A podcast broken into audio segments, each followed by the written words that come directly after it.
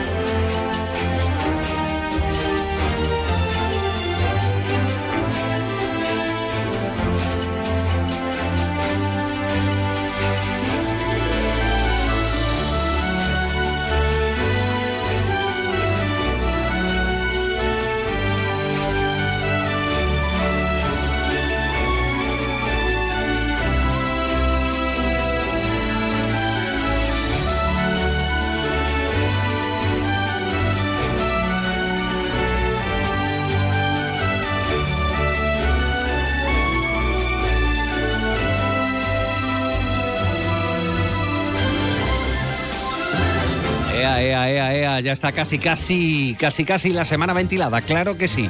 ¿Qué tal? ¿Cómo lo llevan? ¿Cómo lleva la mañana? ¿Bien? ¿Se ha levantado hoy con buen pie? ¿A qué hora se ha despertado hoy más de una y más de uno?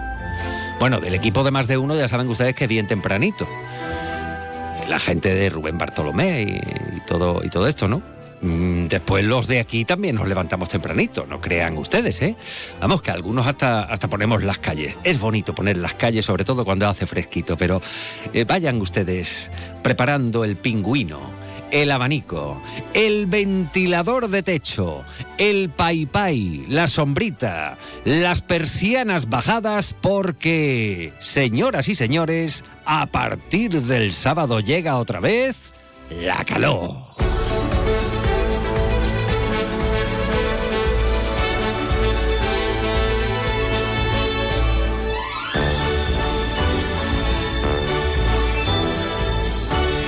De uno Jerez.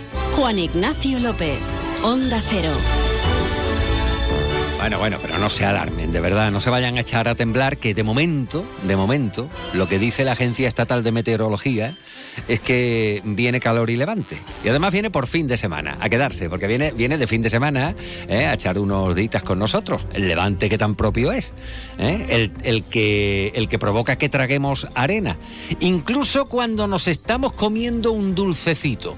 Yo no sé si lo del dulcecito lo tenemos por ahí. Es por echar un guiño, porque es que de mucho arte. Se ha hecho eh, viral, se ha hecho viral. Seguramente, seguramente usted en algún momento del verano, de este o del anterior, ha estado en la playa y ha escuchado a alguien que viene con la campanita. A eso de las seis o las siete de la tarde. Clink, clink, clink, clink. Dos personas que portan una mesa de playa con una, dos, tres, cuatro, hasta siete cajas en forma de torreta. Dulces de Sanlúcar. Bueno, pues es que la gente tiene gracia. La lían en el buen sentido de la palabra hasta 100 kilómetros de distancia. Vamos, que los dulces de Sanlúcar llegan a Bolonia y se venden con esta gracia.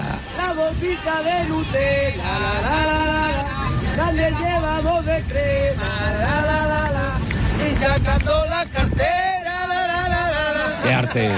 ¡Ole, ole! ¡Qué arte! ¡Qué arte!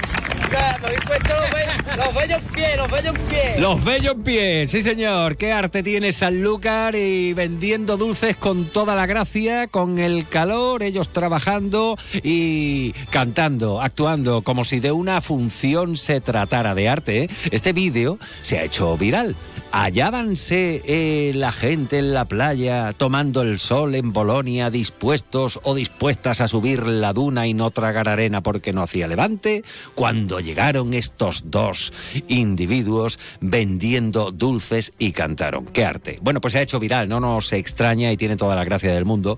Eh, nuestra felicitación para quien grabó, compartió el vídeo y por supuesto para los dos chavales, para los dos vendedores que se lo han currado pues de lo lindo. Bueno, nos nosotros eh, dispuestos a echar un rato de radio agradable hasta las 2 menos 10 de la tarde. Hoy con un poquito de todo porque han salido los datos del paro. Sigue bajando las cifras del paro, es el quinto mes consecutivo. Nos vamos a ir hasta la Asunción porque hay mm, gran parte de los vecinos del vecindario de la Asunción que está que trina con esto de las obras, que se acaba el plazo, qué va a pasar, que si nos quitan la subvención, que si lo haremos a tiempo, que si iban a mandar cuadrillas y esto, bueno, a ver qué es lo que nos cuentan. Nos han contado una historia desde la Asociación Autismo Cádiz que ya les venimos contando desde esta mañana en el informativo. Una sentencia por la dignidad de las personas con discapacidad. Nos lo van a contar desde esta asociación. Hubo un despido a una trabajadora que, bueno, pues supuestamente en aquellos, en aquellos momentos, en aquellos años, estábamos en, pandemia, pues no trató adecuadamente a una persona eh, con espectro autista. Con lo cual, bueno, pues se le despidió. Esta persona eh, recurrió a ese despido. Ahora el juzgado, bueno, pues desestima ese recurso y da la razón a Autismo Cádiz, con lo cual el despido era procedente. Bueno, pues mm, que nos lo cuenten ellos y sobre todo las consecuencias que tiene y las reflexiones que nos pueden llegar a la cabeza con estos asuntos. Hablamos de respeto, hablamos de dignidad, sea la persona que sea con las características que tenga. Todos somos únicos, originales e irrepetibles y merecemos respeto. Vamos a hablar también de alquileres, nos vamos a ir hasta Área Sur e incluso recibimos a Rafael aquí en el estudio o alguien que dice que también él es aquel. Bueno, se llama Juan Lumatos y el hombre no para con su tributo a Rafael. Esta noche actúa aquí en Jerez, esta mañana lo estaban entrevistando en Puerto Sherry, tiene el verano repletito porque el hombre se lo ocurra. Pepe García está en la realización técnica, Clara Mateos en la producción y en unos minutitos pues aquí con nosotros en el estudio. Comenzamos con un poquito de música. Vámonos que nos vamos. A ver si le suena a ustedes esto que suena y que va cobrando ritmo. Él era el cantante de Leño, una de las grandes bandas del rock español, hasta que decidió lanzarse en solitario. De esto hace ya mucho tiempo. Rosendo Mercado, agradecido.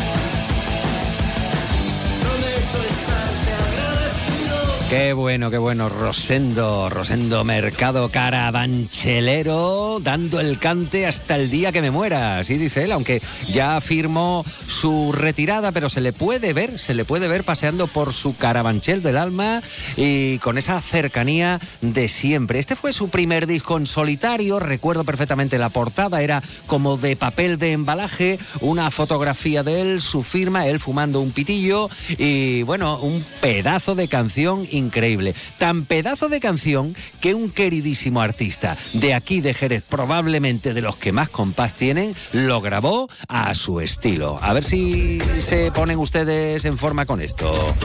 Y adivinan quién es. Porque compás hay puertas.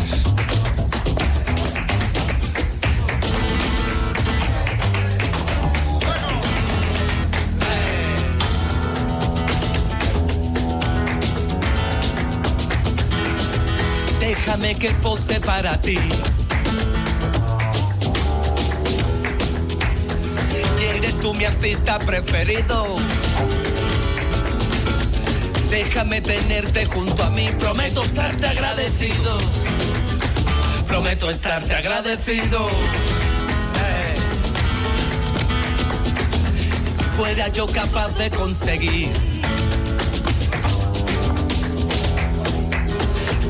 alguna vez entretenido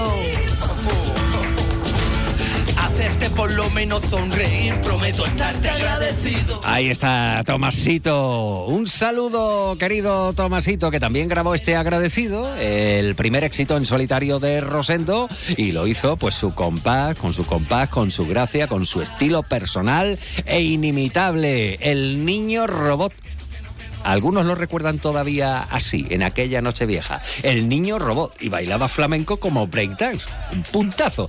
Y además es un pedazo de buena persona. Un saludo. Bueno, pues con este comienzo musical a dos bandas, el agradecido de Rosendo y la versión de Tomasito, arranca nuestra entrega de más de uno Jerez. En una jornada en la que hemos empezado hablando del tiempo, del levante y las calores que vienen para el fin de, pero vamos a conocer al detalle la previsión del tiempo. Nos vamos hasta la Agencia Estatal de Meteorología. Ahí está ya preparado Javier Andrés. Javier, buenas tardes. Buenas tardes. Hoy en la provincia de Cádiz las temperaturas diurnas bajan. Se espera hoy una máxima de 34 grados en Arcos de la Frontera, 31 en Jerez de la Frontera, 28 en Cádiz, Algeciras y Rota. Hoy el cielo estará poco nuboso despejado con viento de componente oeste, aumentando durante esta tarde, poniente ocasionalmente fuerte en el estrecho. Mañana las temperaturas diurnas bajan en el campo de Gibraltar y suben en el resto. Se espera una máxima de 38 grados en Arcos de la Frontera, 30 en Cádiz, 28 en Rota,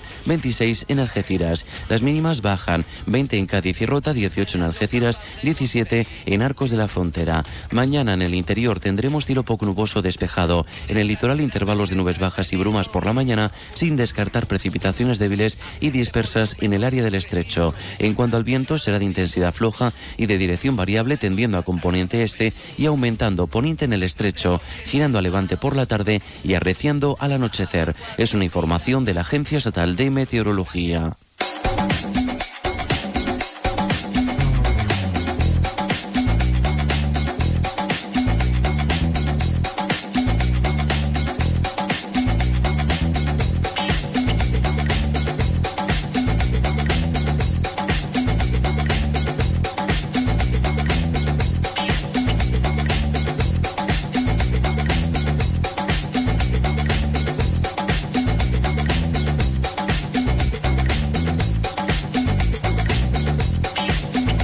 Saben ustedes que al inicio de más de uno Jerez nos fijamos en principio en lo más importante de la actualidad de la jornada y lógicamente, bueno, pues hoy es actualidad, como también lo fue ayer a mediodía, pues el descenso del paro. Descenso del paro en la provincia por sexto mes consecutivo. Esto eh, es lo que dice la Consejería de Empleo de la Junta de Andalucía. En Jerez también se ha reducido 280 personas en comparación con el mes anterior. Eh, hay diferentes lecturas eh, en cuanto a esto y lógicamente pues queremos conocer bueno pues las reflexiones en torno a la situación del y del desempleo.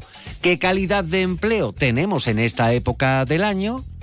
Y mm, si preocupa o no preocupa pues la tendencia del desempleo, sobre todo teniendo en cuenta factores como la brecha de género, algo en lo que hace hincapié eh, el sindicato Comisiones Obreras. Aparte del descenso eh, del paro, pues hay otros asuntos eh, que tienen interés en la jornada, como por ejemplo, bueno, pues la prueba final del Mundial 2023 de Superbike, que vuelve a Jerez, va a reemplazar esta celebración aquí en el circuito de Jerez Ángel Nieto al, mm, a lo que estaba previsto eh, eh, inicialmente en Argentina, o sea, esto que va a pasar en Jerez y va a pasar en Argentina, con lo cual, bueno, pues es una buena noticia para la ciudad, la presencia de España en el Mundial de Superbike comenzó, pues fíjense, ya hace un tiempito, ¿eh? en 1990, con la primera prueba de esa temporada. Volvió el campeonato a la sede andaluza en varias ocasiones a mediados de la década de 2010 y más recientemente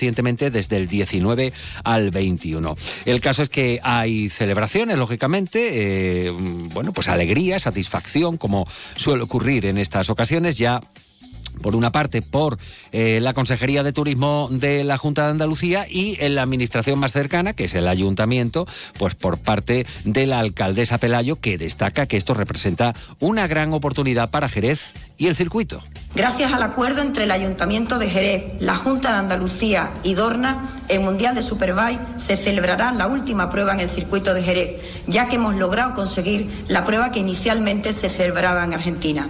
Esta noticia es una gran noticia para Jerez y para nuestro circuito, al situarnos de nuevo como referencia mundial del motor, como el circuito emblemático para la FIM, para los pilotos, los equipos y para los aficionados.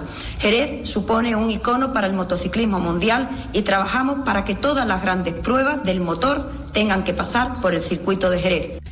Bueno, pues es el, anuncio, la satisfacción expresada en este caso en voz de la regidora María José García Pelayo, a la que, por cierto, y en otro orden de cosas, eh, reclaman que ponga en marcha un plan para frenar el precio del alquiler de la vivienda aquí, en Jerez. Eh, esta reclamación llega desde Adelante Andalucía, que mm, evidencia su eh, preocupación por el precio de la vivienda en alquiler, que mantiene su tendencia al alza en Jerez y que, según un portal inmobiliario, bueno, pues el metro cuadrado se sitúa a 9 euros con 10 al cierre de junio, tras un incremento interanual del 15%. Este tema lo vamos a, a tratar después con, con mayor profundidad eh, precisamente con el portavoz de Adelante Andalucía en Jerez. Y seguimos pendientes de la búsqueda de esa mujer desaparecida, se lo venimos contando desde el martes, eh, desaparecía el, el, 6 de julio, fue vista por última vez abandonando el albergue municipal, tiene 64 años, eh, es de nacionalidad iraní, eh, piel blanca, complexión delgada, unos 60 de estatura, unos 55 kilos de peso, cabello corto, rubio, rizado, ojos verdes, usa gafas graduadas y muy importante, necesita medicación. Podría haber desaparecido, así lo ha apuntado al menos la Policía Nacional, de forma involuntaria, forzosa y con riesgo para su vida según las investigaciones. Si usted tuviera eh, alguna información, algún detalle, conoce a alguien que la tuviera, hay un teléfono dispuesto 24 horas al día. Es el siguiente, 689 79 87 52. Repetimos, 689 79 87 52. Disponible 24 horas al día. Toda la información que se aporte mediante este medio será completamente anónima. Más de uno Jerez. Juan Ignacio López. Onda Cero.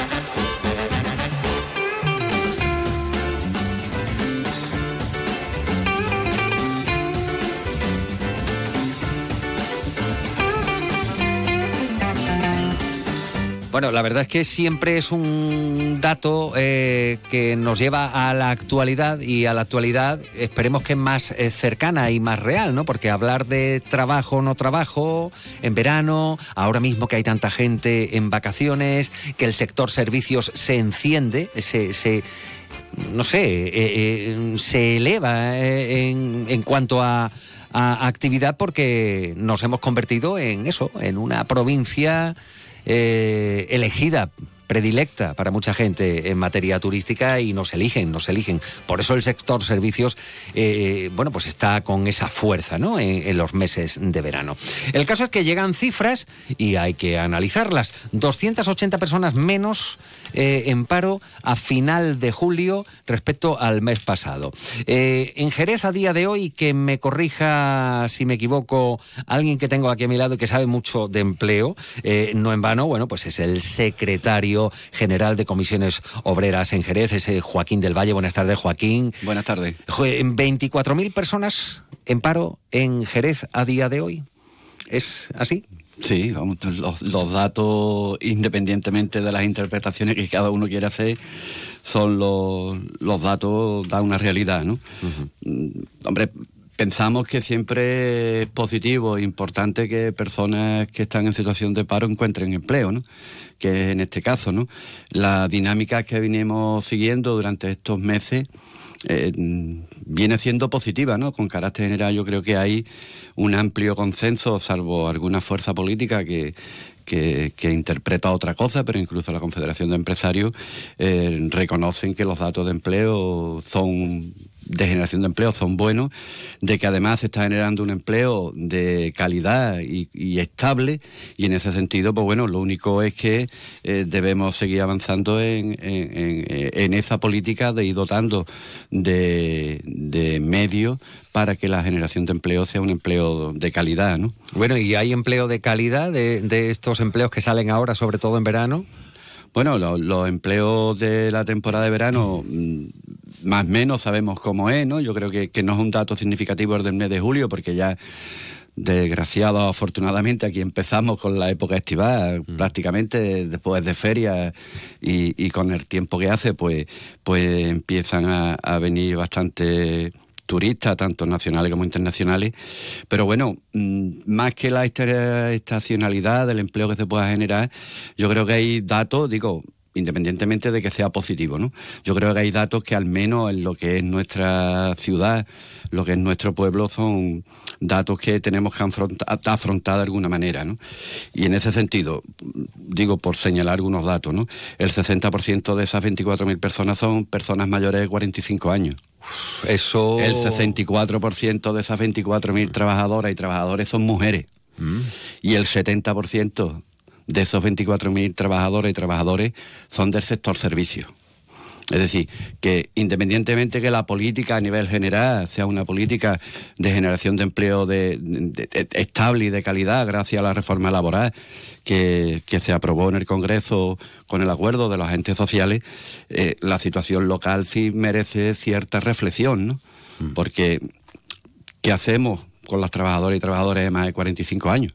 Es decir, eh, eh, ahí hay viabilidad de cara al futuro.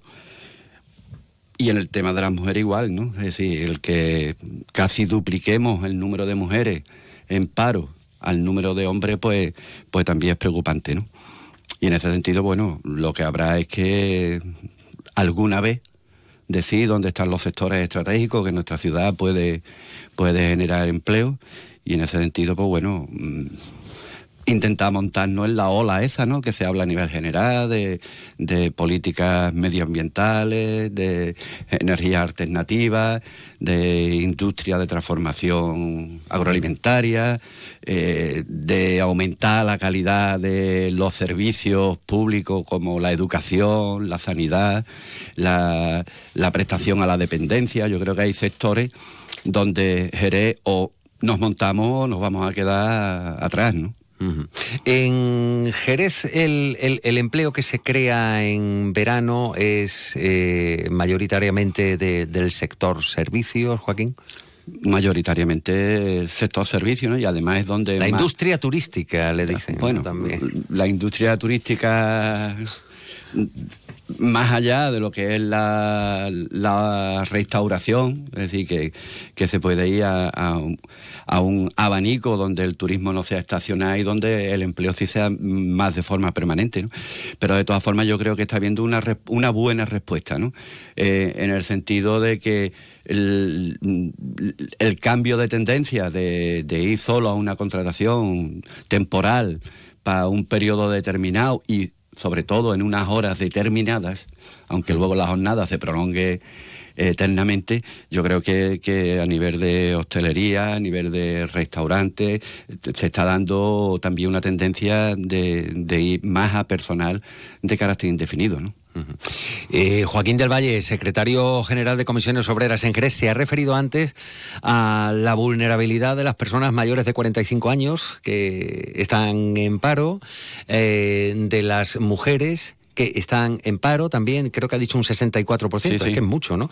Eh, hablando de la, de la reinserción laboral, sobre todo de estas personas, ¿qué futuro, qué futuro suele tener una persona de las denominadas senior cuando se queda en paro? ¿Cómo es aquello de buscar trabajo y sobre todo poder encontrarlo?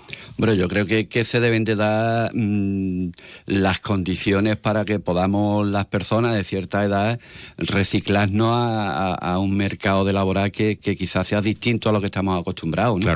Pero en ese sentido yo creo que, que si mm, la incorporación o, la inversión importante que se va a hacer en formación profesional, que va dirigido fundamentalmente a gente, a la gente más joven, pero que pueda haber una incorporación de profesionales que ahora mismo están en paro, por ejemplo, y que pueden, pueden aportar su experiencia, yo creo que es un tema fundamental. ¿no? Y luego en el tema de las mujeres, eh, yo creo que hay sectores mm, muy concretos donde hace falta. Es decir, la ley, eh, el, el que se consiguiera que, que la garantía social de la ley de dependencia fuera un derecho, obliga, obliga a las administraciones, y en este caso a la Junta de Andalucía, a facilitar, agilizar todas las solicitudes que hay.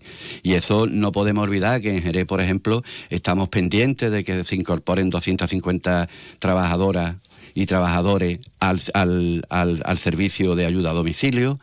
Eh, tenemos que mm, pensar y, y seguir insistiendo en que prácticamente en el año 2024 se van a renovar todas las concesiones administrativas de servicios públicos, ya sea de,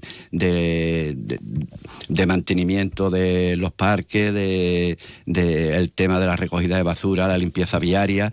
Estamos, y afortunadamente aquí hemos tenido oportunidad de hablarlo eh, contigo algunas veces el tema de las calandrias, que fuimos muy insistentes desde comisiones obreras con el anterior gobierno para culminar el proceso, proceso que quedó pendiente solo de abrir el, tercer sobre, que era la oferta económica, y que ya reunido con el gobierno nuevo del Partido Popular estuvimos insistiéndole en que había que sacarla, afortunadamente ya ha salido, y lo que hace falta es, ya digo, dinamizar cierta manera el mercado económico en, en, en, actividad que sea realmente productiva y que genere la riqueza aquí en, nuestra ciudad. Y aparte, ¿qué actividades creen ustedes desde comisiones obreras que a las que mm, bueno pues habría que referirse muy en serio, creer, tener eh, fe en que eso va a dar fruto y que son fuente de empleo y que a lo mejor aquí bueno pues no o no se ha explotado lo suficiente o no se le ha tomado en cuenta como debiera? Bueno, de momento tenemos la tierra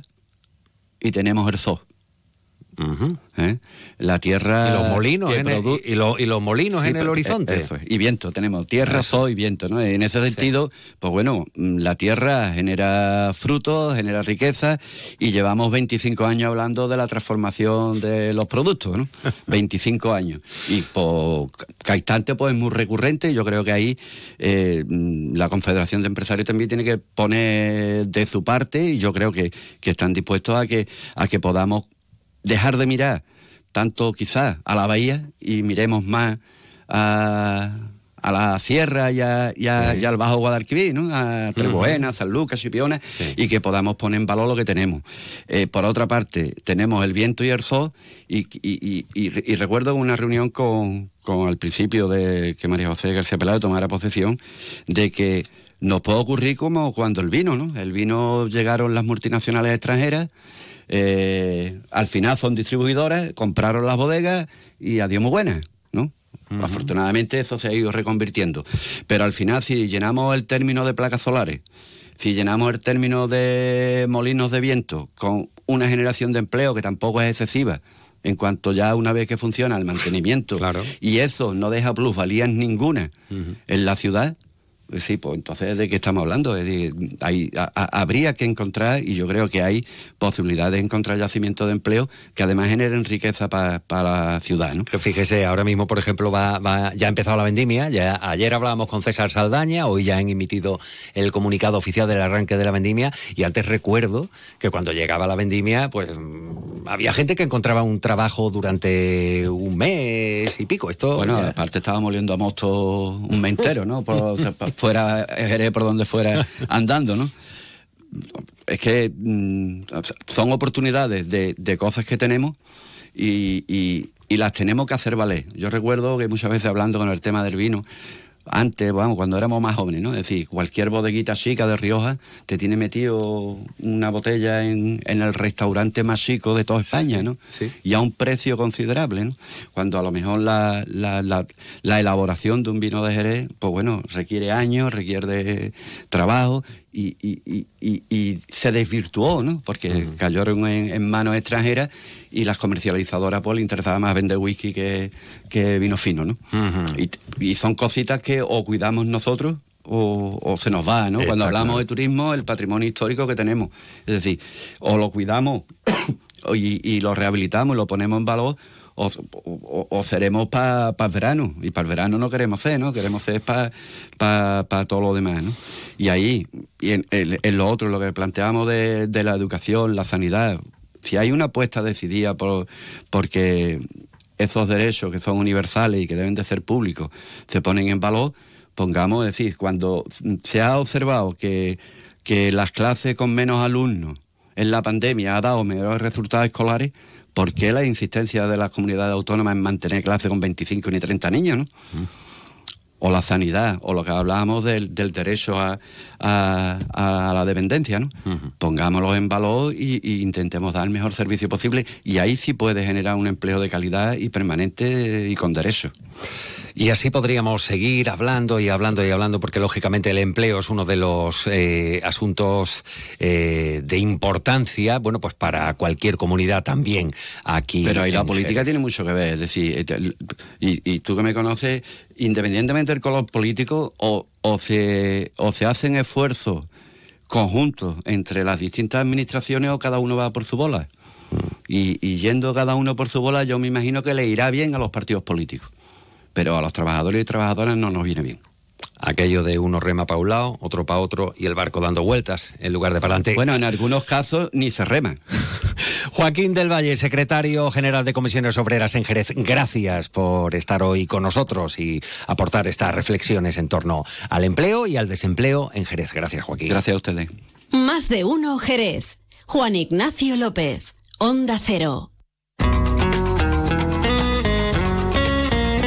Lo estamos contando también en nuestros informativos, lo habrán oído ustedes, eh, la solicitud eh, que realizan desde Adelante Andalucía, aquí en Jerez, al ayuntamiento para que pongan en marcha medidas ante el incremento mm, del precio de la vivienda en alquiler en Jerez.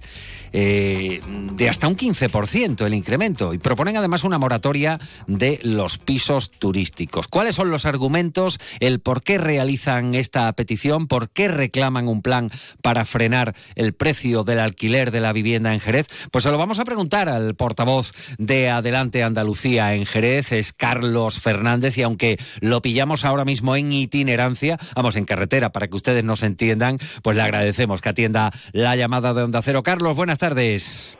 Hola, buenas tardes. Bueno, eh, eh, proponen ustedes un plan para frenar o, o piden un plan para frenar el precio del alquiler de la vivienda en Jerez. ¿Qué está pasando con el alquiler en Jerez a juicio de Adelante Andalucía? ¿Y qué está pasando con los precios de los alquileres en nuestra ciudad?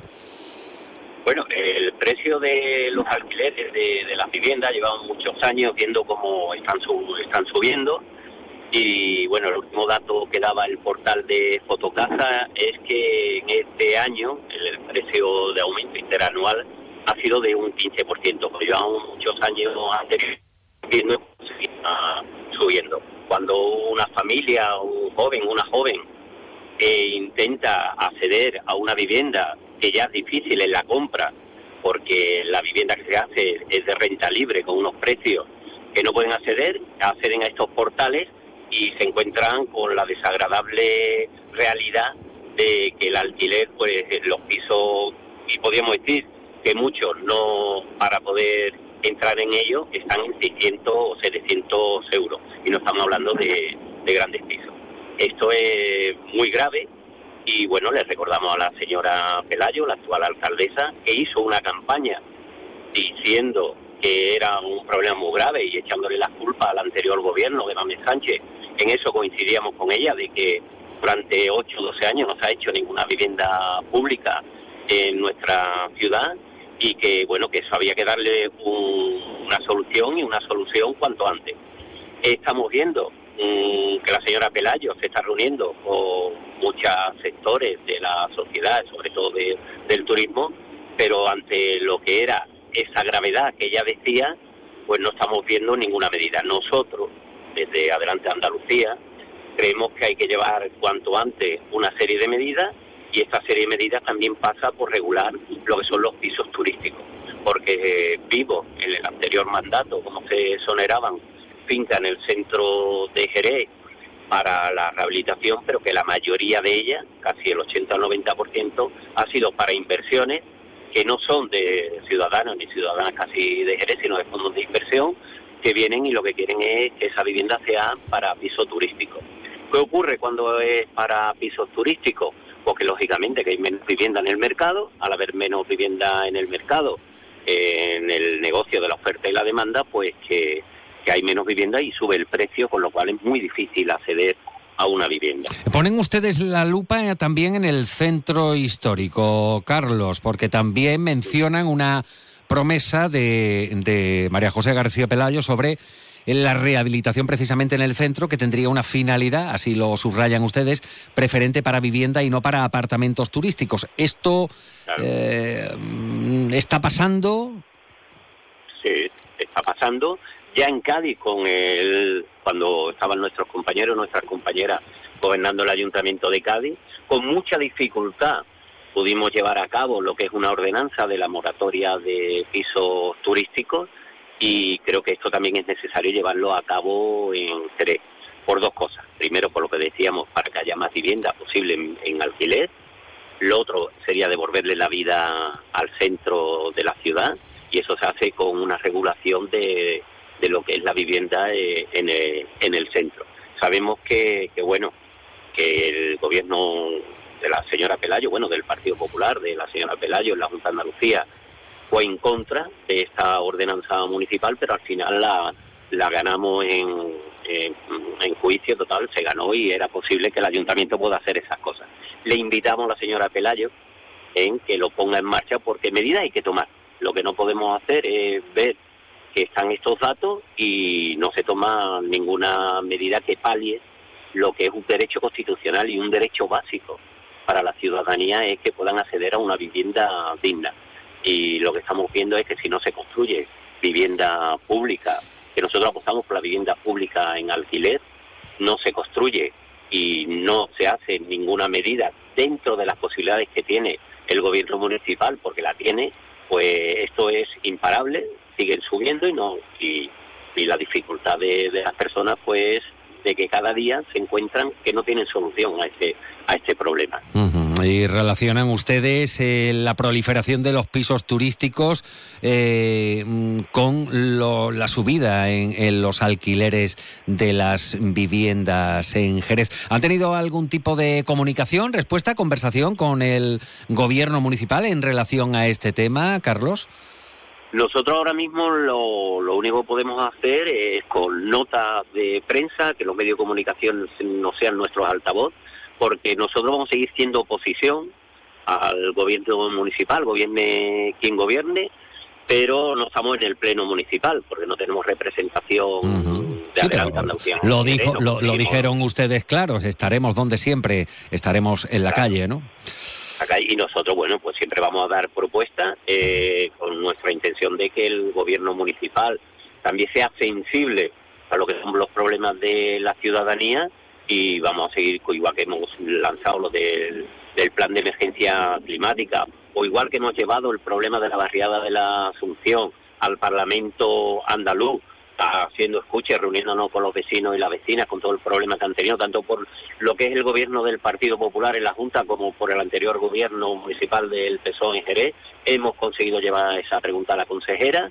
Esperemos que la consejera le haya hecho oído, como le dijo a los vecinos y vecinas que nos acompañaron a nuestro parlamentario, a José Ignacio García, en la, en la sesión de la semana pasada y bueno, y vamos a seguir así, dando, denunciando lo que nos parece que está mal, que no se le ponen soluciones y al mismo tiempo eh, proponiendo las propuestas que entendemos desde Adelante Andalucía que son las posibles para llevar a cabo. Carlos Fernández, portavoz de Anda, Adelante Andalucía en Jerez, gracias por atender la llamada de Onda Cero, aunque sea en itinerancia. Se ha escuchado, al final se ha entendido todo perfectamente. Oye, muchas gracias a vosotros por, por, bueno, ser sensible a estos problemas que tenemos la ciudadanía. Informamos, Carlos, informamos, es nuestra misión. Gracias, Carlos Fernández. Buena tarde. Adiós, buena tarde, adiós.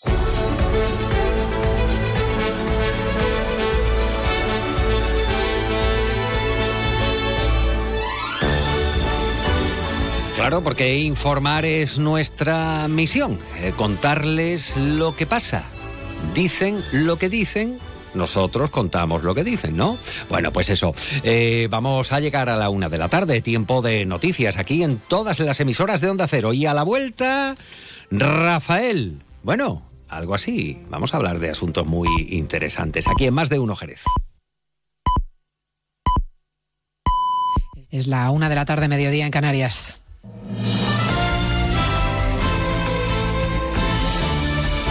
Noticias en Onda Cero.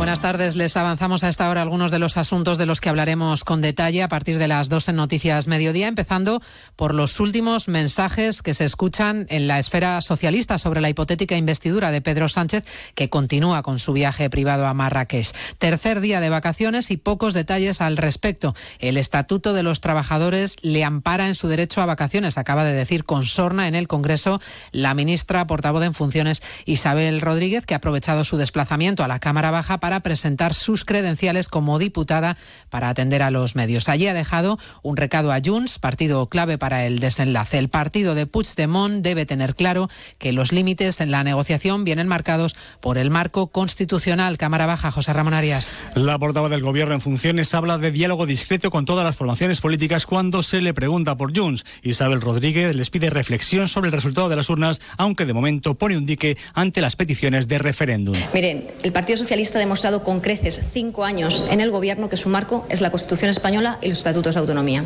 Rodríguez ha señalado que es partidaria del uso de las lenguas cooficiales en todos los ámbitos, a pesar de la intendencia, y califica como viaje privado y vacaciones necesarias las del presidente del Gobierno y su familia a Marrakech. Isabel Rodríguez, que se ha referido además al modelo de financiación autonómica como moneda de cambio en las conversaciones sobre la investidura y esa posible quita, posible condonación de una parte de la deuda que tiene Cataluña con el Estado. Una cuestión que sigue centrando el debate político y sumando rechazos, pero también adhesiones a izquierda y derecha. Ignacio Jarillo. La reforma de la, financiación autonómica es una cosa y perdonar la deuda a Cataluña es otra, dicen en PP y Vox, que no quieren que el gobierno saliente pacte con Esquerra y Junts un acuerdo de investidura a cambio de condonar los más de 70.000 millones que debe la Generalitat a Hacienda.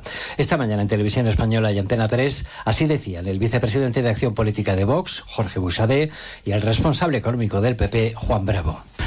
como una cesión más a los partidos separatistas para obtener su apoyo para la conformación de un gobierno de la nación. Y no utilizar la financiación autonómica o el dinero de todos los españoles para interés de un partido político para conseguir los votos de otro partido político. Otros gobiernos autonómicos advierten que también quieren que se perdone esa deuda, como el valenciano, ahora gobernado por el PP, que se apuntan porque no quieren que la quita sea solo para Cataluña. Así lo propuso el presidente valenciano Mazón el pasado lunes y hoy lo pide el propio Partido Socialista en esa comunidad a través de una iniciativa en las Cortes Valencianas.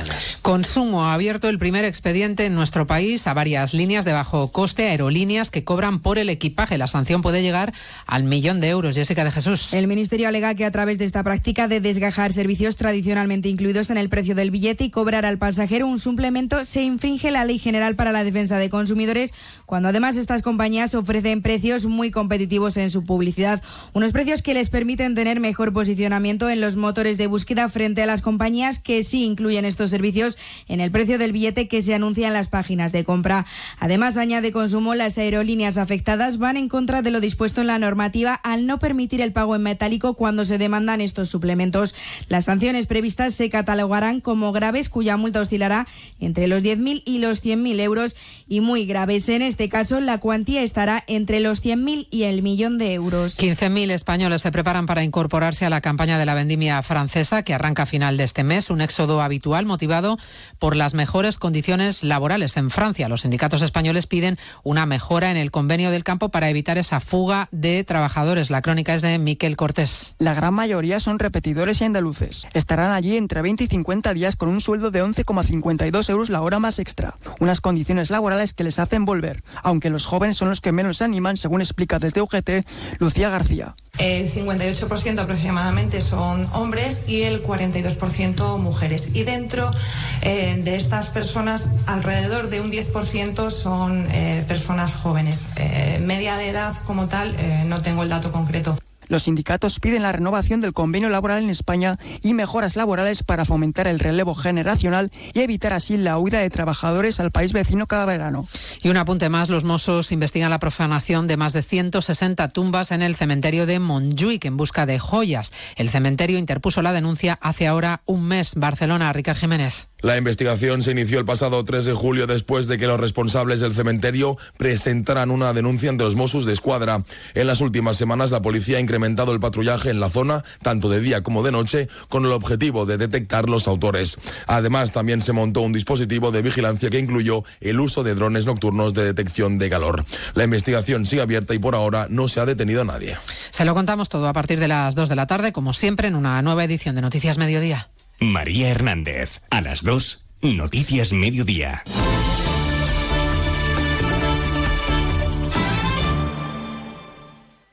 Como el perro y el gato. Es lo que tiene ir al veterinario, que vean lo que le pasa, pero el veterinario ha valorado que esa tos requiere un tratamiento con corticoides y el animal está mejorando. Los gatos que viven en un recinto cerrado y que no salen al exterior, evidentemente en algún momento tienen la curiosidad. Tienen el interés, esa curiosidad. Y si ven una puerta abierta dicen, pues a ver qué hay ahí al fondo. Pues tiran. Aquí está, como el perro y el gato, para pasar ese buen rato. Todo sobre las mascotas con Carlos Rodríguez. Como el perro y el gato. Sábados a las 3, domingos a las 2 y media de la tarde y siempre que quieras en la app y en la web de Onda Cero. Patrocinado por Menforsan, los especialistas en cuidados, higiene y cosmética natural para las mascotas. Te mereces esta radio. Onda Cero, tu radio.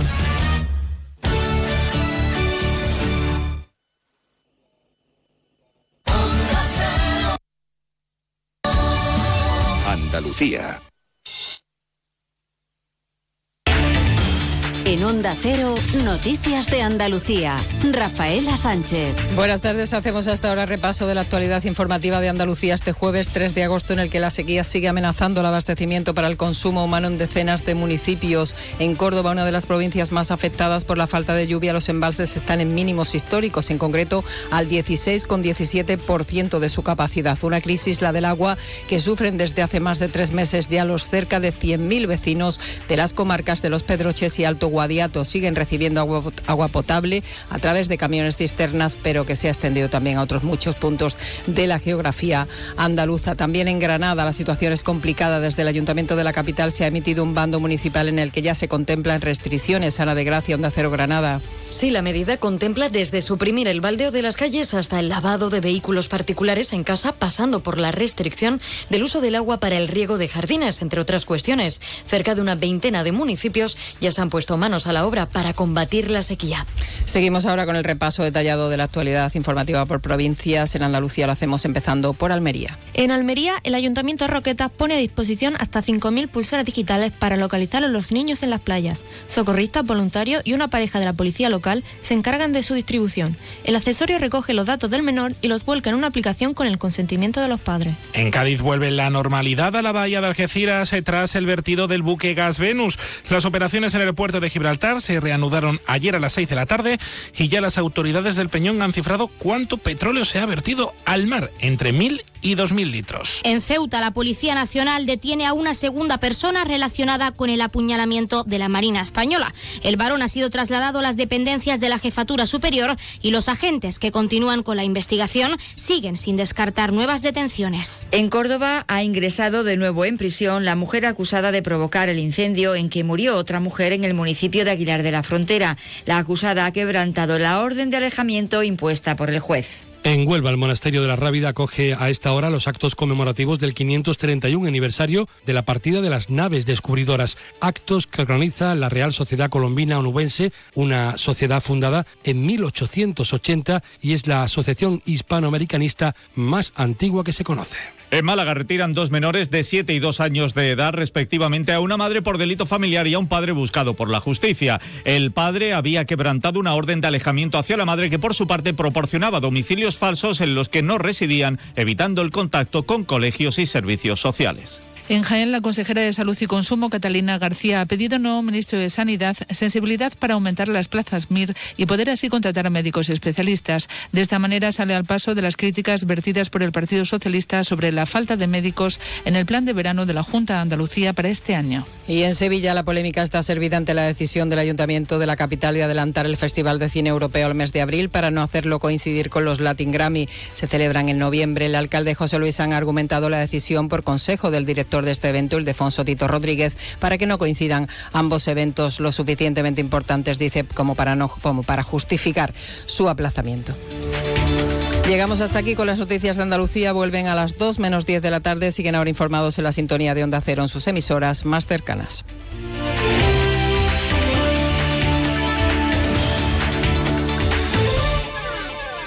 Onda Cero Andalucía.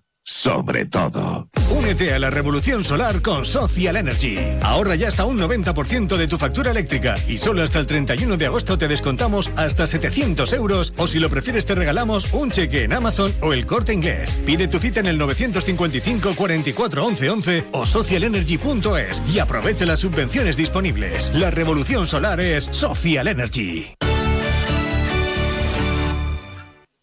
Cero Jerez, 90.3 FM.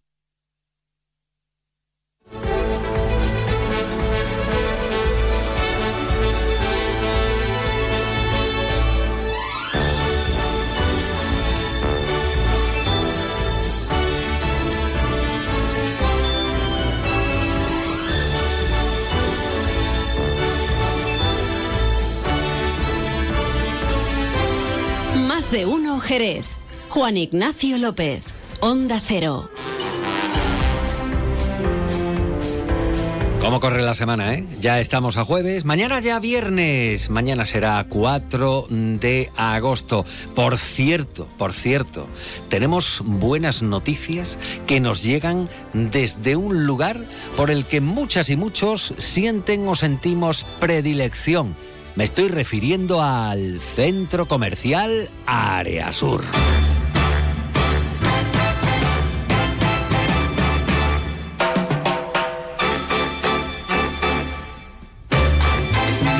Porque se nos avecina un fin de estupendo este del 4, 5 y 6 de agosto en el Cool Área Sur, fresquito Área Sur, claro que sí, ya saben ustedes eh, lo que tienen preparado en Área Sur, ¿no lo saben? Pues por favor, preste mucha atención. Mañana viernes 4 de agosto, actuación musical de Roberto Erruzo. Esto será entre las 8 y las 10 de la noche. Y dirán ustedes, ¿quién es Roberto Erruzo? Pues es un músico de 45 años, proveniente de Málaga, conocido por su habilidad para crear instrumentos a partir de, ojo, de materiales reciclados y de utilizarlos en sus performances en directo. En 2021, eh, Roberto Erruzo participó en el concurso televisivo Tierra de Talento. Bueno, pues mañana de 8 a 10 de la noche, ¿dónde? En Área Sur.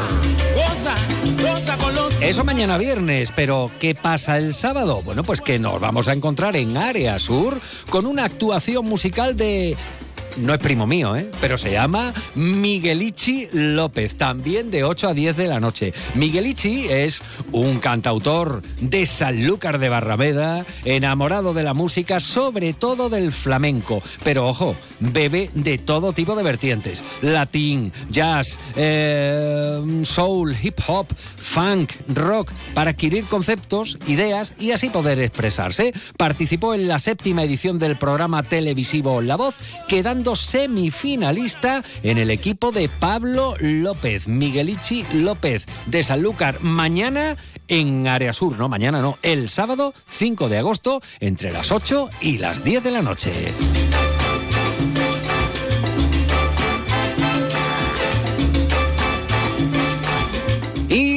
Último, el domingo día 6 de agosto, subida en globo aerostático. Esto siempre ha sido una ilusión. ¿eh? Yo creo que me voy a plantear eh, completar el formulario. A ver, les cuento. Subida en globo aerostático. Viajes gratuitos en globo para disfrutar de unas increíbles vistas panorámicas durante el atardecer. El globo eh, está situado en el parking exterior norte, junto a la entrada de los cines y la zona de restauración. Y eso sí, hay que reservar plazas. hay que reservar plazas. Se pueden celebrar en un enlace que yo les doy ahora mismo, ¿eh? pero que lo van a encontrar seguro fácilmente a través de las redes sociales. www.ccareasur.com Subida en globo aerostático. Metan eso en Google que seguro que les conduce. Porque el Cool Area Sur 2023 tiene lugar desde el 14 de julio y así hasta el 10 de septiembre. Las actividades se ubican en la zona de restauración y cines y el acceso es completamente gratuito para todos los asistentes.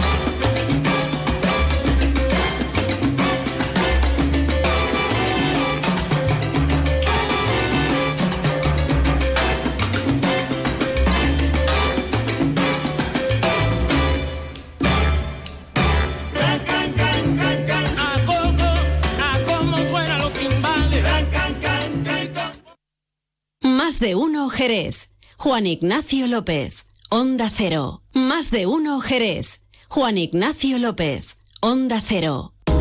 En Restaurante La Piedra cerramos por vacaciones del 31 de julio al 10 de agosto. Reservas al 699 98 41 10. A partir del jueves 10 de agosto os esperamos en Restaurante La Piedra, el hogar del buen comer. Recuerda que en Montesierra somos fabricantes e industria del cerdo ibérico con secaderos en Jabugo. Con Montesierra, llena tu verano de ibéricos. El Castillo de Santiago, un castillo mirando al mar en Sanlúcar, donde podrás disfrutar de sus espectaculares vistas sobre el coto de Doñana y la ciudad, pasear entre sus murallas, visitar su museo de traje y, como no, su excepcional capilla del siglo XVI. Castillo de Santiago, disfruta la experiencia, la exposición conmemorativa de la primera vuelta al mundo del Cano y su pasadizo secreto, abierto todos los días. Consulte horario y eventos en castillodesantiago.com.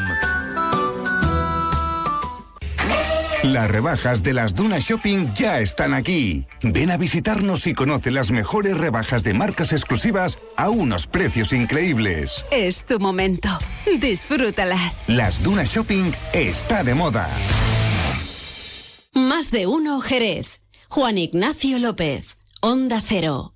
Lo estamos contando desde esta mañana en nuestros informativos. Nos llegaba ayer a la redacción de Onda Cero un comunicado desde la Asociación Autismo Cádiz eh, indicando lo siguiente. Una sentencia por la dignidad hacia las personas con discapacidad que da la razón a la Asociación Autismo Cádiz. Sentencia eh, emitida o dictada por el Juzgado de lo Social número 3 de Jerez. ¿Por qué una sentencia por la dignidad hacia las personas con discapacidad? ¿Qué es lo que ha ocurrido para que se llegue a esta sentencia que fue recurrida y finalmente, bueno, pues eh, precisamente eh, se desestima ese recurso? Nos vamos a ir precisamente hasta la Asociación Autismo Cádiz. Vamos a saludar a Isabel Del Hoyo, que pertenece al equipo técnico de Autismo Cádiz. Isabel, buenas tardes. Hola, buenas tardes. Bueno, vamos, vamos, vamos, vamos por partes, Isabel. En principio, hablamos eh, o habláis en este comunicado de una sentencia por la dignidad hacia personas con discapacidad. ¿En qué os basáis? ¿Qué es lo que ocurrió? ¿A qué os estáis refiriendo, Isabel? No, nos estamos refiriendo a las propias palabras que, que eh, justifica el, el juez de, esta sentencia, que para nosotros ha sido como algo magnífica, ¿no? Porque él habla de dignidad, ¿no? Que independientemente de tener o no una discapacidad, a las personas hay que tratarlas como personas, como con dignidad, ¿no? Eh, los, los hechos que nosotros estamos, bueno, eh, difundiendo en los medios de comunicación y a toda la sociedad es un, un incidente que se produce con una trabajadora nuestra que tiene con autismo, ¿no? no autismo Cádiz es una entidad que defiende los derechos de las personas con trastorno del espectro autista, ¿no? Y también dentro de esos derechos que defendemos, por supuesto, es el empleo, ¿no?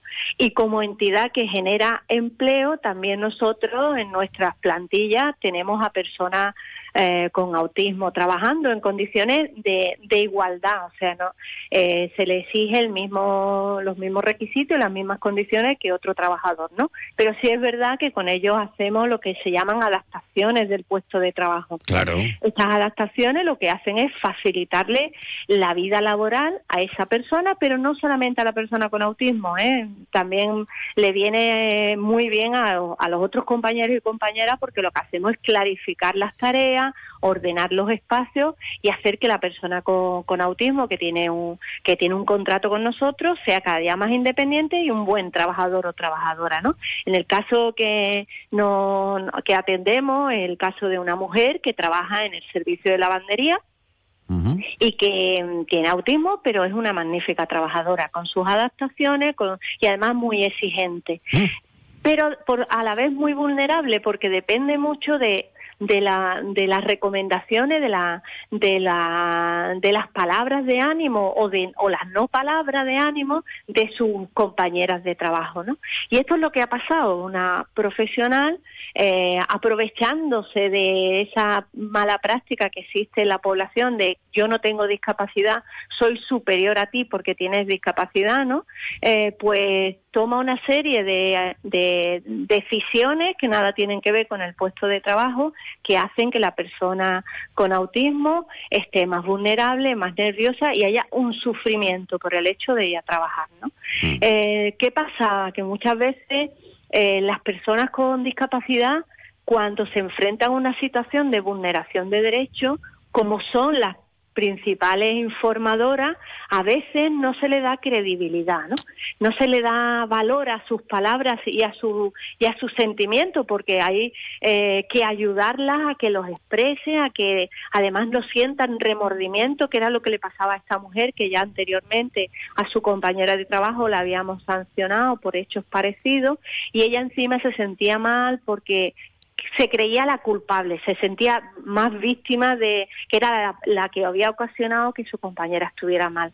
Pero claro, los incidentes que ocurren ya en agosto de 2020, la responsable de eh, y gracias también a, a la labor de la familia, la responsable del servicio de empleo no, no puede aceptarlo, ¿no? Porque le hemos dado muchas oportunidades. Pero ¿qué incidentes, a qué incidentes te, te refieres? Por, por ejemplificar y que nuestra audiencia se haga la idea. Por ejemplo, era que normas tan importantes como estaban impuestas en el año 2020, en agosto de 2020, del uso de la mascarilla, le obligara a no usarla porque decía que ellas estaban en un entorno de, de seguridad. Una persona que además tiene una vida muy ordenada, como le pasa a Elena, y que estaba muy preocupada por el tema del COVID, pues esa historia le generaba eh, mucha angustia, mucha angustia. Y ya no solamente eso, sino eh, un día la compañera tenía un estado de ánimo eh, triste y mm. entonces pues no le hablaba, con lo cual ella aún se sentía peor porque no entendía. Eh, las personas con autismo tienen dificultades para entender las emociones mm. y, las reacciones sociales y comunicativas de ellas mismas, pero también de los demás, ¿no? Y entonces esa inestabilidad a conciencia, porque esa compañera de trabajo sin autismo sabía que eso a ella le afectaba, pues ha generado un malestar y una insatisfacción y una, unas dificultades de, vamos, de querer incluso perder el puesto de trabajo y eso era lo que no podíamos permitir. Entonces, atendiendo a esa información que la hija sí transmitía a su madre y no a nosotras, y, dándole el valor real que tiene y, y corroborando esa información con, con, la compañera de trabajo que hemos sancionado, pues al, final tomamos la decisión de que por encima de todo estaba la dignidad de, de, esta mujer, ¿no? De Elena. Y tiramos para adelante con, una con un despido improcedente, porque ¿sabe lo que pasa? Cuando ya tenemos una sospecha, ya no estamos tranquilos. O sea, claro, ¿cómo claro, claro, a nuestra gente con, con alguien que a sabienda, porque lo que dice el juez es que, eh, porque ella alega que no sabía de autismo, que no era verdad, ¿eh? que eso no es verdad, pero lo que alega el juez es que no hay que saber de autismo, que hay que saber del respeto hacia la persona, que eso se aprende en la vida. Mira, me estás, me estás recordando ahora mismo, perdona que te interrumpa, Isabela, una escena de una película muy exitosa, afamada, que tú conocerás perfectamente y la mayoría de, nuestros oyentes también, que es Campeones. En, ese momento en el que el chico que trabaja en un bar fregando platos, pues eh, está siendo maltratado psicológicamente por su patrón, por, por, por su jefe. Recordarán eh, perfectamente nuestra, eh, nuestra audiencia si ha visto la película esa escena, a sabiendas de digamos esos esos puntos vulnerables no y esa especialidad que tiene que tiene una persona y ya no por discapacidad sino por respeto a la persona como estás diciendo claro. Sí sí. Mm. entonces bueno pues ya eh, tiramos dijimos hay que despedirla se hizo un procedimiento en regla no como viene recogido en nuestro convenio marco de referencia del sector y se despidió claro mm, recurrió.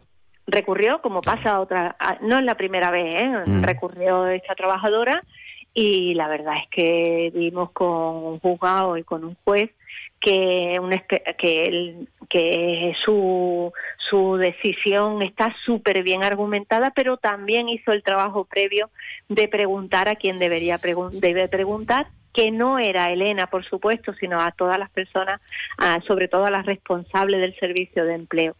Como todo estaba bien argumentado, el juez lo vio, pero muchas veces, pero también hemos participado en juicios donde parecía que todo estaba bien argumentado y se ha dudado de, de la fidelidad de lo que decía la persona con autismo o la persona con discapacidad, ¿no?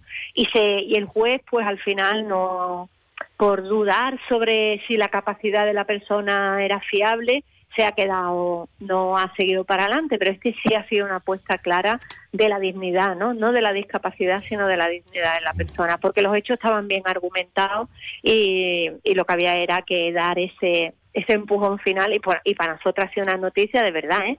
No te puedo hacer una idea, una, una noticia de refuerzo y de ilusión, eh, tener claro que ahí hay que trabajar por los derechos de las personas. Y además esto, y esto lo remarcáis, significa un aviso a navegantes, ¿no? Claro. Un importante precedente para, ojalá que no, que no se produzcan casos similares, pero si se produjeran, esto ya es jurisprudencia. Efectivamente. De hecho, Fede, nos parece tan importante que vamos a hacer un módulo formativo, eh, pero con plan píldora informativa para nuestros propios profesionales, ¿no? Porque nosotras seguimos pensando que si no, la gente con autismo no está a gusto con nosotros, ¿dónde va a estar más a gusto? ¿Entiendes? Entonces tenemos que ser, no exigir lo que le exigimos a los de fuera, pero por supuesto dentro. Esto no nos puede volver a pasar más, ¿no?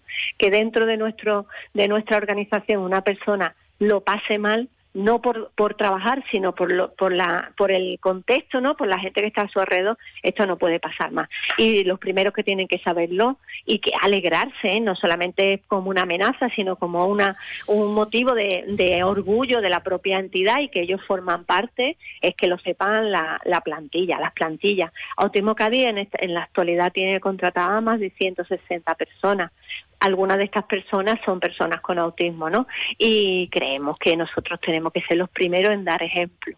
Y tiene que ser algo que nos revuelva las tripas las emociones, pero también las acciones, porque eh, si no hay cambio en comportamiento, mm, podrá ser una noticia muy bonita, pero queremos no solamente remover las cabezas, queremos remover los comportamientos y que la sociedad cada día sea más justa y que nuestra gente no sufra por tener una discapacidad, sino que la gente esté, porque estamos defendiendo todo el tiempo que nuestra gente tiene que estar en la comunidad, usando y trabajando y participando como el resto de la ciudadanía, pero de luego tiene que ser en un entorno respetuoso y amigable y por eso nos llena de, repitiendo de orgullo y satisfacción este tipo de, sentencia porque nos da ánimo y, la certeza de que estamos en el camino y que esto es lo que hay que seguir haciendo. Bueno, pues con, con esta claridad y, elocuencia, pues eh, la valoración desde la Asociación Provincial de Familiares y Personas con Trastorno del Espectro Autista Autismo Cádiz, Isabel del Hoyo, en este caso, bueno, pues una una de las personas que conforman ese equipo técnico de esta asociación. Gracias por atender la llamada de Onda Cero y bueno, comunicado está, publicado y defendido por vosotros. Ojalá que la sociedad tomemos conciencia realmente de lo que esto significa. Gracias Isabel, buena tarde. Muchas gracias a vosotros. Más de uno Jerez. Juan Ignacio López, Onda Cero. El próximo 7 de agosto, gran torneo de golf Onda Cero en la Hacienda Links Golf Resort en San Roque, Cádiz. Inscripciones en el propio campo llamando al 956 79 1040 o en lahaciendagolf.com. El 7 de agosto, gran torneo de golf Onda Cero en la Hacienda Links Golf Resort con la colaboración de bodegas Williams ⁇ Humbert. ¿Ya lo tenéis? Sí, de entrante pediremos un hummus de berenjena y un provolone al horno con pesto y pistachos. Luego, de primero, un gigante de cordero lechal en salsa de Pedro Ximénez y foie. E dopo, come secondi, due risotti di induja e burrata italiana. Grazie mille. En La Mafia se sienta a la mesa, disfrutarás de la típica gastronomía italiana en un restaurante atípicamente italiano.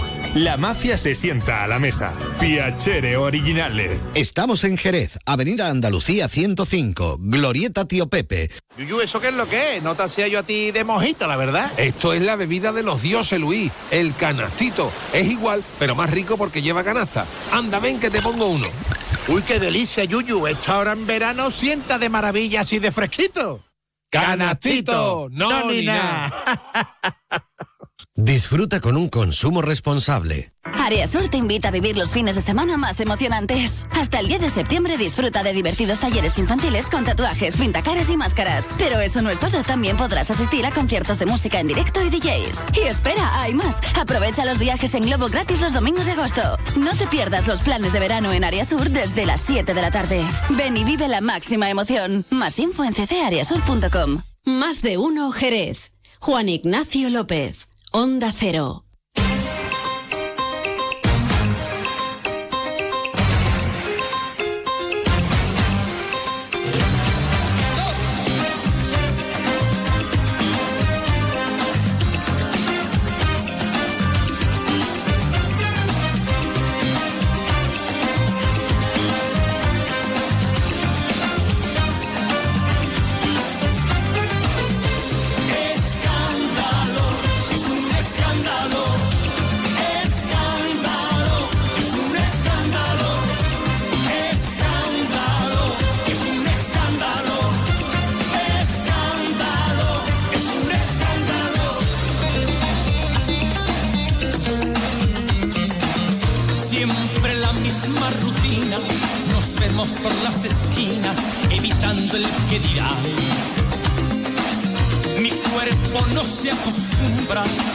Amor entre penumbras que es más fuerte que un volcán.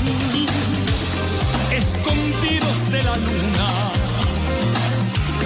se puede continuar.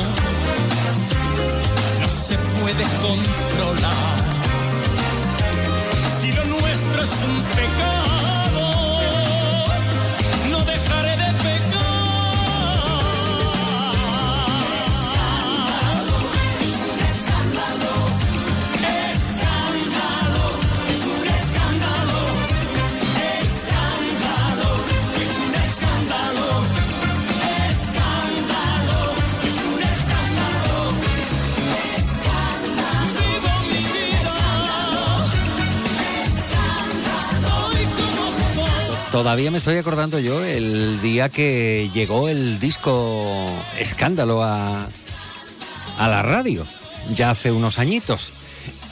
Digo que no se me olvida porque cuando leí el nombre del compositor de Escándalo, interpretada por Rafael, no pude evitar pensar en un premio, aunque fuera mental, porque el nombre del compositor es Willy Chirino. Ahí va.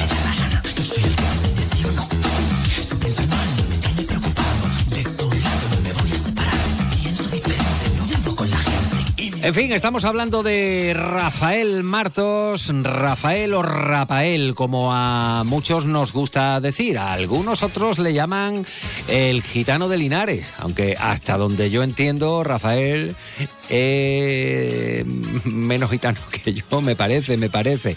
Bueno, el caso es que mm, eh, hablamos de Rafael por ser un artistazo de los consagrados, de los de referencia, respetado e imitado hasta la saciedad, también parodiado o también venerado en muchas partes del mundo.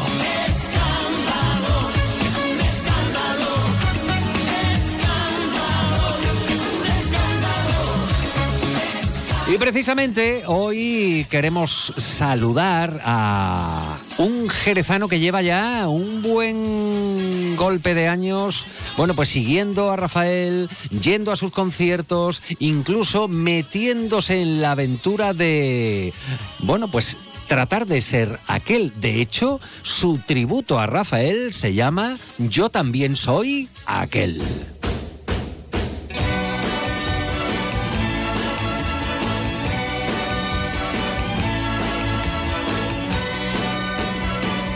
Hoy para mí es un día especial, hoy saldré por la noche. Podré vivir lo que el mundo no está. Les voy a contar un secreto con esta canción. Resulta que era una noche en la que un compañero de los medios, no voy a decir el nombre, contraía matrimonio, se había casado y estaba en una boda. Pero es que a la vez había otra boda a la que un servidor no fue invitado, hombre, porque uno no tiene aquello de estoy aquí, estoy allí. No, no, no, no. Entonces, bueno, pues aparte que no estaba invitado, ¿no? Era de otro compañero también de una televisión local que se llamaba Onda Visión y que después se llamó Localia. Bueno, pues venía yo de una boda mm, y, regresé a casa cuando recibí la llamada de unos amigos que estaban en esa segunda boda. Eh, en esa segunda boda eh, mm, se pudo ver a gente como un Andrés Cañada bailando y coreando, o un Antonio Asenjo, o un Alfonso Reynoso. Bueno, gente sobre todo de, los, de los medios y compañeros de la casa. Y que estaban haciendo corear esto que fue un éxito de Salvatore Adamo, pero que la revolvió como nadie Rafael Martos que se abrirá como mi corazón. Pero no era Rafael el que estaba cantando en esa boda, subido en el mostrador y desgañitado. Era un señor llamado no Martos, sino Matos, de apellido. Juan Lu Matos, muy buenas tardes. ¿Qué hay? Buenas tardes, Juan Ignacio. Bueno, ¿Qué Juan? Lu Matos, que ¿cuántos años llevas siguiendo a Rafael? Perdón, a Rafael. Desde ayer, más o Desde menos. ayer, ¿no? Sí, sí, sí. ¿Desde ayer. qué hora? Menos cuarto. Menos cuarto, ¿no? Bien, bien, bien. Bueno, eh, Juan Lumatos, para que ustedes lo sepan, es eh, un trabajador audiovisual, es realizador de televisión, actualmente, pues en Onda Jerez eh, Radio Televisión, pero siempre ha tenido una vertiente, no sé si llamarle cómica, más bien artística. Y desde luego a Rafael lo tiene en un pedestal. Entrar en casa de Juan Lumatos es entrar en un santuario de, como él le llama, el gitano de Linares. Eh, hasta conseguir atreverse a mm, levantar un tributo al artista. ¿Esto cómo se te ocurre? Pues tú sabes, Juan Ignacio, más que nadie, que por la amistad que nos une, pues que dentro de mi repertorio monologuístico y de imitador, pues siempre cantaba canciones por Rafael, eh, haciendo una parodia de, de él. Pero bueno, no sé, tampoco lo tendría yo que hacer mucho más eh, mal, digo muy, muy mal, porque la gente en vez de reírse aplaudía. Ajá. Entonces, como a mí me gusta mucho eh, Rafael, lo sabes, Sí. Pues me topé con el señor Carlos de la Era, que está aquí, que es mi pianista. Montamos el tributo a piano y voz y lo llevamos por toda España. Bueno, eh, pero, pero ¿esto cuánto tiempo llevas haciéndolo? Pues antes de la pandemia, 2019, el 17 de septiembre lo estrenamos en la Guardia del Ángel. Ajá. Llegó la pandemia, lo que viene siendo es pum pum, dos años ahí sin nada y ahora pues lo hemos retomado y empezamos otra vez a hacer giras. A hacer giras. Carlos de la Era, muy buenas tardes, amigo. A ver, a ver, un momentito, un momentito que no, no escuchamos a Carlos.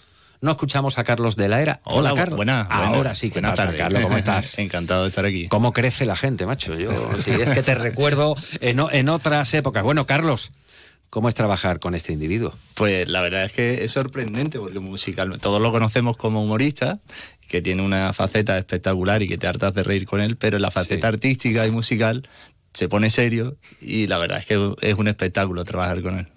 Es un espectáculo trabajar eh, con él, acompañarle. ¿Tú te veías haciendo eh, música de Rafael?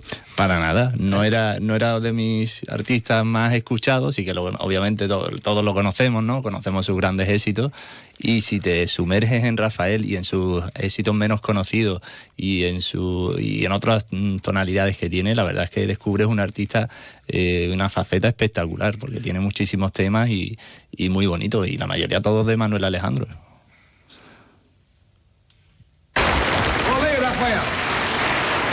Gracias, Thomas. Gracias. Tell me something, Rafael. Why, why is it you never use your last name? Oh, it sounds so silly. Oh, come on, you can tell me. I won't laugh. Yeah? Rafael Humperdinck. Esto es el sonido de un programa de televisión muy exitoso que tenía el Tigre de Gales, Tom Jones, que se llamaba This is Tom Jones, en el que invitó a Rafael y cantaron los dos a la limón. Escuchen. eternidad traicionar en vida lo que fue su gran amor, sembrando llantos y dolor en otro corazón. Es Rafael cantando en, en español. Después se atreve Jinete en en, el cielo, inglés ¿no? un poquito. Sí. Un poquito de acuario también. Un que poquito cantó, también, ¿no? cantó. Sí, sí. Esa es un poquito como príncipe gitano, ¿no? Sí. Cuando los de Gueto, ¿no? La de, Gueto, no, la de acuario de Rafael, esa versión es muy, muy in the moon y seven house. Principalmente la entiende él.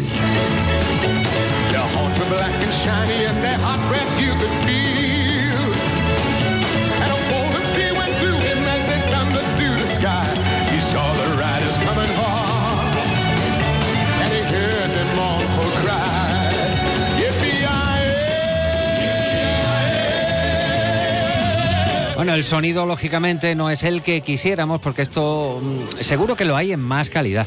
Pero alguien lo tiene que tener muy custodiado eh, para que no encontremos ese vídeo sin la mancha de, sin la marca de agua, porque el programa se llamaba This is Tom Jones y te puedo asegurar, Juan Luis Matos, que tengo una buena colección de This is Tom Jones. En los que salen Mamas and the Papas, en los que salen, yo qué sé, otros, otros artistas, pero no está la de Rafael. No, algún día la, algún día la encontraremos. De encontrar, sí, sí. A ver, yo soy, yo también Yo soy también soy aquel.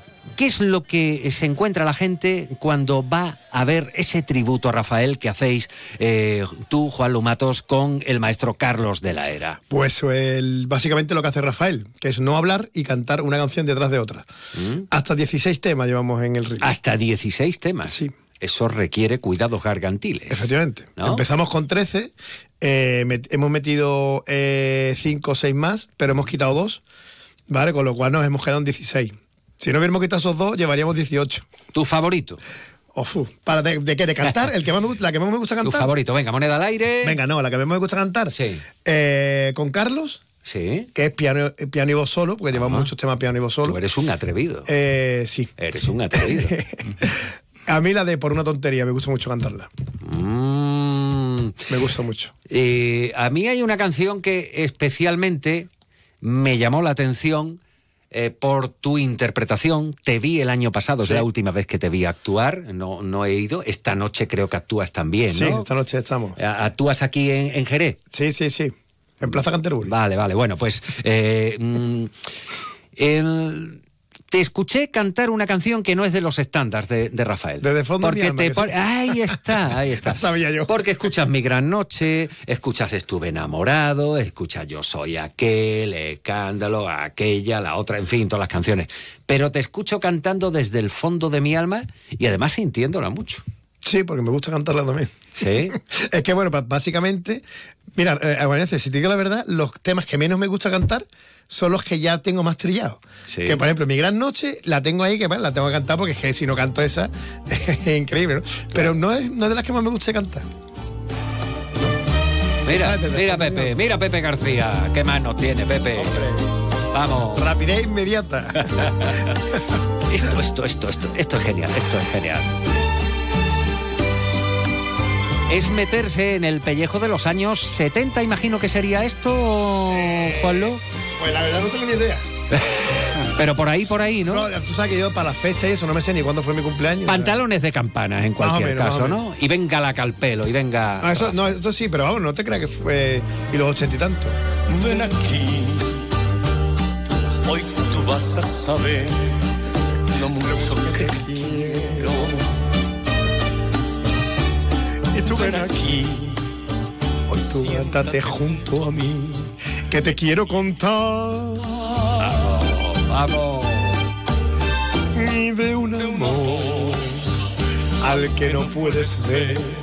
Y un amor tan inmenso. Es que, es que me gusta y- cuando dice desde el fondo de mi alma, yo, en fin, a mí ya eh, se me caen los palos del soprajo, se nota que soy rafaelista también. Eh, en una noche de verano, cantar Rafael, ¿eso cómo sienta? Sí, bueno, y además hoy esta noche va a estar la cosa bien allí, eh, fresquita, a Sí. la luz de la luna, como decimos todos.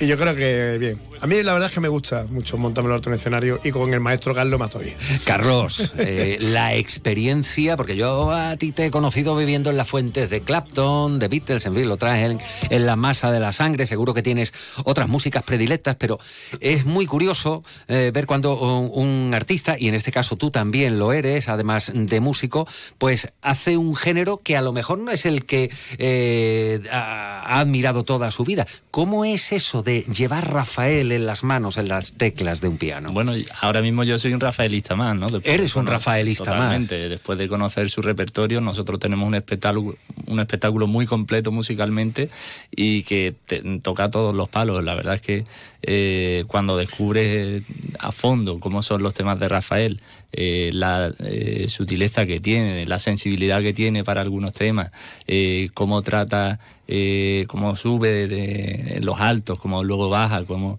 se transforma en algunos temas como Escándalo, Mi Gran Noche, lo da todo, y luego tienes otro más, mucho más romántico, más mm, suave, y, y tiene una delicadeza que es muy completo. Entonces, musicalmente es una maravilla tocar canciones de Rafael.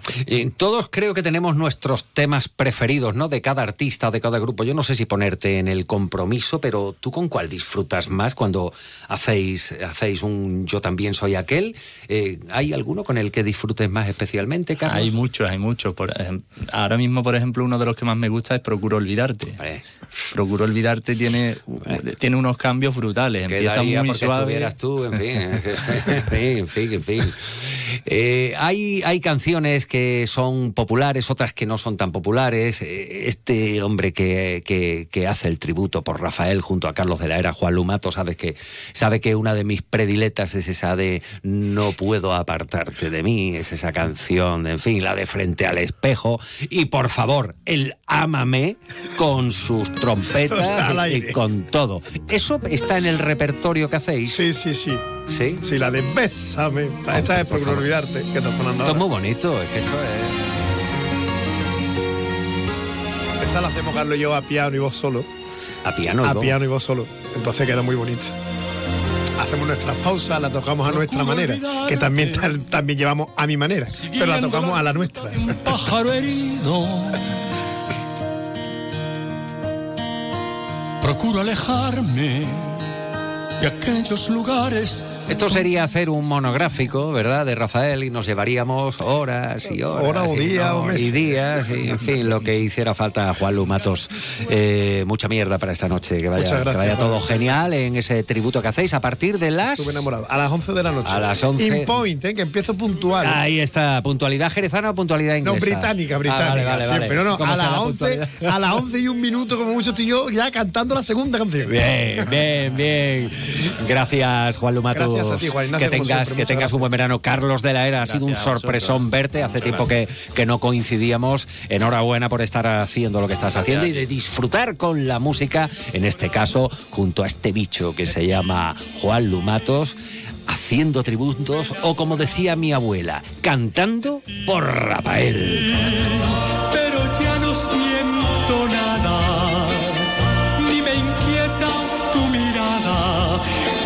ayer. Estuve enamorado de ti, estuve enamorado de ti, pero ya no siento nada ni me inquietan tus palabras como ayer. Yo me creí que ahí era cuando y pensar ¡wow! y pega y pega su grito, pero por ahí por ahí por ahí andará esa, esa exclamación de Rafael que por cierto hace unos días ha estado aquí en Jerez. Nosotros vamos recogiendo ya nuestros asuntos porque están aquí los compañeros de los informativos que le van a poner al día. Mañana volvemos a la hora de costumbre a las 12 y 20 aquí en Onda Cero Jerez. Pepe García volverá a estar en la realización técnica, Clara Mateos haciendo productivo el programa y un servidor dándoles también la tabarra. Que tengan una buena jornada de jueves 3 de agosto. Hasta mañana. Como a nadie yo he querido jamás. Sin pensar que un día te dije que por nada